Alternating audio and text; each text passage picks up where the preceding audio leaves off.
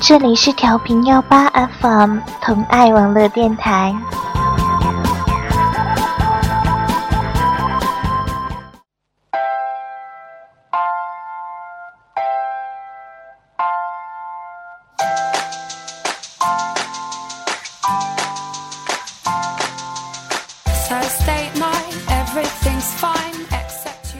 Hello，大家好，欢迎收听幺八第一期的 Fashion FBI，我是你们的主播 Celine。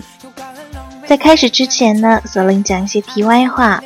那么近期米兰二零一四秋冬时装周又开幕了，Celine 建议大家看看 Fendi 的秀，真的很有意大利设计师的贵族风范。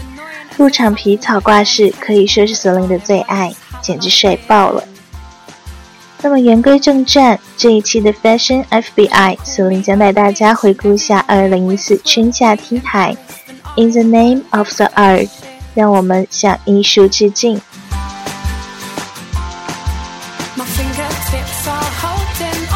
秀场布置烘托气氛，灯光音乐撩动情绪。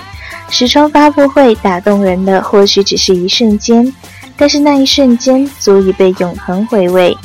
二零一四春夏，让我们把掌声献给这几场秀，铭记这些 big moment。Givenchy 的时装走秀是在九月二十九号正式开始的。这一次 Givenchy 的秀场布置是以车祸现场为主题，整场秀随着远方传来一阵急促的鼓声揭开帷幕，然而紧接着却是一段柔和文雅的乐曲。那么摆在秀场中央的那几台报废的奔驰、宝马，随着秀的正式开始，也弥散起了白烟。这一次，Riccardo Tisci 在秀场还原车祸现场，也是想通过车辆的碰撞，体现出文化的冲撞。Designer 表示自己想在服装中展示非洲与日本这两大文化的碰撞，因此 model 穿着和服外套。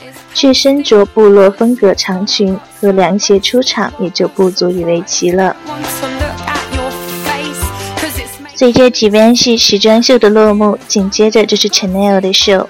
那身兼数职的 carl luxe 游刃有余地穿梭于设计、摄影等诸多领域，进行艺术创作，当然也是信手拈来。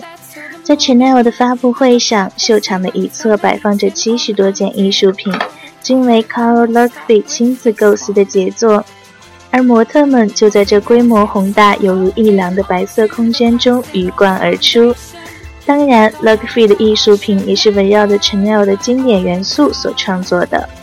穿着菱格纹外套的红色雕塑，身体是一瓶巨大五号香水瓶的机器人，黑白线条表现的 Chanel 外套画作等。时尚是艺术吗？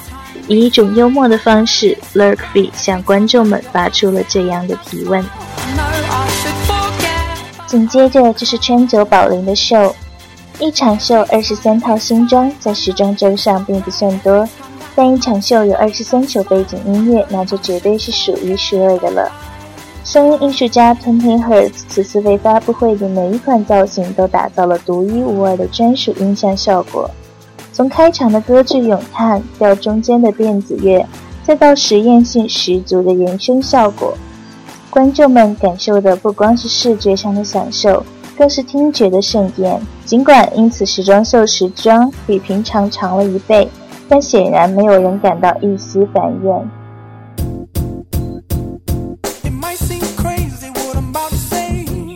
么大家所熟知的 Louis Vuitton 这一次则是以黑色的挽歌为主题的。Louis Vuitton 的秀场曾一次次带给我们震撼，从复古喷泉到火车站台，从巨型自动扶梯到游园会的旋转木马，这些往日经典如同今时在 Marc Jacobs 的 Louis Vuitton 谢幕大秀中再次出现。不过这一次一切都被刷成了黑色。就连模特也都是一身黑衣，这是为了向设计师的离去表示不舍吗？想必每个观众心中都有不同的解读。在一片漆黑中，模特身上的刺绣珠片闪烁着零星的光芒，似乎在诉说着柔情蜜语。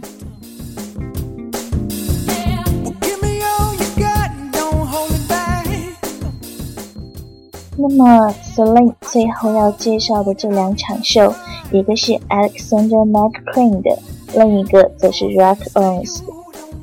Alexander McQueen 的秀场比起创始人在的时期要显得单调得多，但这似乎是现任设计师 Sarah 刻意选择的方向。秀场中央是一片由红、黑、白三种颜色色块构成的方阵，一如被水平放置的蒙德里安画作。穿着同样风格时装的模特们便在这样的几何图案上行走，构成平面与立体、静止与动态的对比效果。我不想让人们觉得我是从某一特定时期或者主题中得到的感想，设计师在秀后解释道。那么很显然，他已经做到了。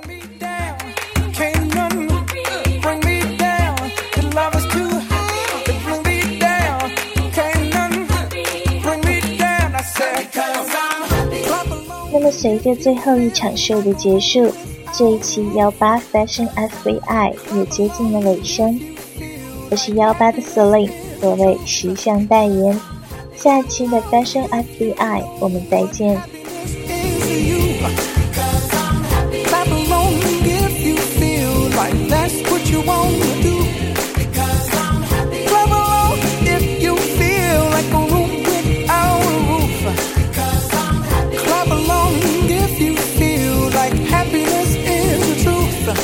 Cause I'm